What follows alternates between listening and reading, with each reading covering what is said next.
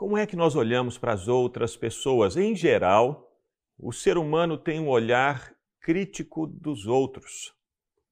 Não é apenas algum ser humano.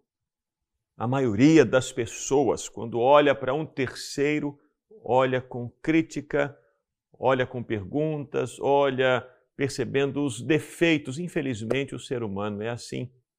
O próprio profeta Isaías, no capítulo 5 do livro dele, ele olha para as outras nações, olha para as outras pessoas e diz: ai dessas pessoas que fazem isso. Ai dessas pessoas que fazem aquilo. Ai daquelas outras pessoas que agem dessa e dessa maneira.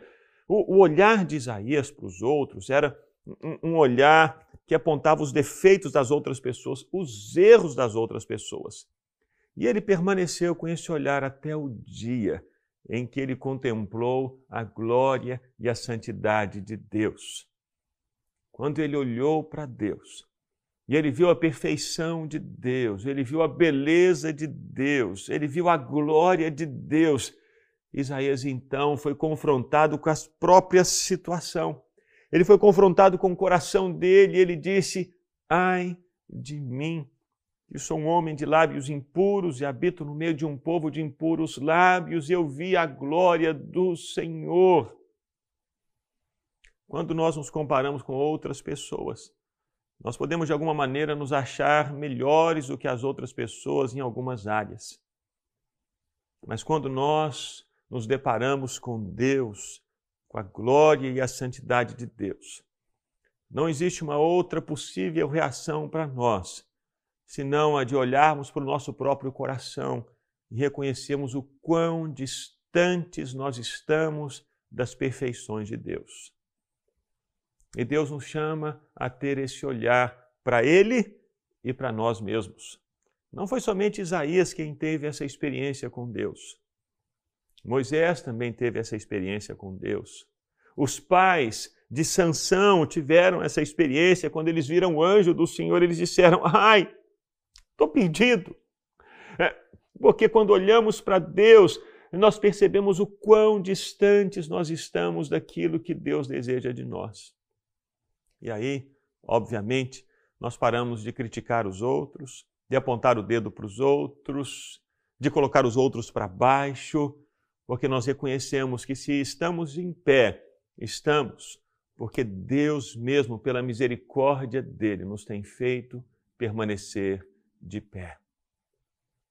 Há uma música que a Ana gravou que diz: Santo Deus, diz: quando entro em tua presença e contemplo a tua glória, me esvazio e me prostro aos teus pés, os teus olhos me consomem com teu infinito amor. Esse encontro com Deus nos leva a nos esvaziarmos de, de todos os nossos conceitos acerca de nós mesmos, de toda a nossa autoglória. e nos faz reconhecer que só Ele é Deus. Eu queria que você adorasse ao Senhor com essa canção e que você deixasse as palavras dessa canção ministrarem ao seu coração agora. A canção Santo Deus.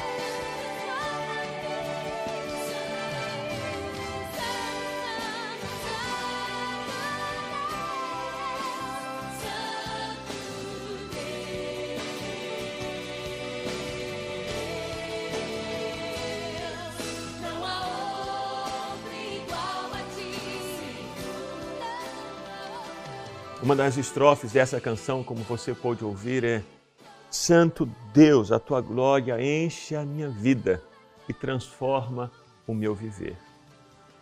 Foi exatamente essa a experiência de Isaías e que está registrada no capítulo 6. Quando Isaías olhou para si mesmo e disse: Ai de mim! Um anjo do Senhor tirou uma brasa viva do altar do Senhor e tocou nos lábios de Isaías e disse: A sua iniquidade foi tirada, Isaías. A sua iniquidade foi tirada. E então o Senhor Deus faz uma pergunta: a quem enviarei? Quem há de ir por nós? E a resposta de Isaías, agora com os lábios que haviam sido tocados pela brasa tirada do altar de Deus, foi a resposta dele foi: Eis-me aqui, envia-me a mim. Quando nós temos esse encontro com Deus e experimentamos a misericórdia dele na nossa vida, a nossa reação, a nossa atitude ao convite de Deus é: Deus, eis-me aqui para anunciar às outras pessoas a misericórdia do Senhor, a bondade e a graça do Senhor. Os nossos olhos mudam. Ao invés de trazermos condenação para as pessoas, a nossa mensagem é mensagem de reconciliação com Deus. A nossa mensagem é mensagem de perdão e de graça. Vivemos essa experiência quando nós temos um encontro com o nosso Deus, que é santo.